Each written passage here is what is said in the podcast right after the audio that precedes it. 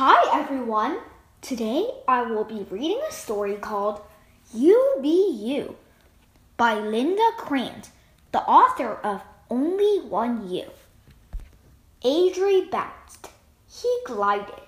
The expression on his face was pure joy.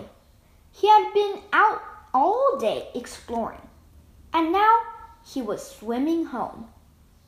As he made his way through the ocean waves, he couldn't help but notice that some fish swim left, some fish swim right, some fish swim in a circle, some fish swim in a line, some fish swim up, some fish swim down, some fish swim quiet, some fish swim loud, some fish are colorful, some fish are plain.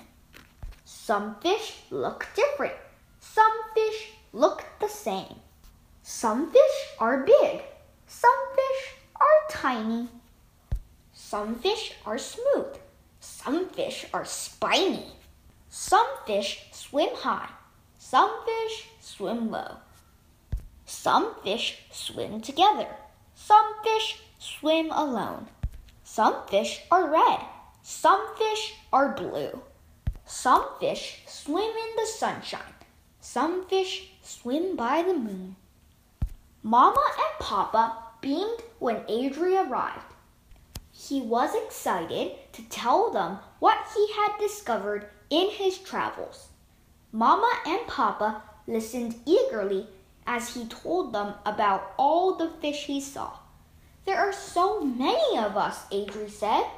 We all have something special that only we can share.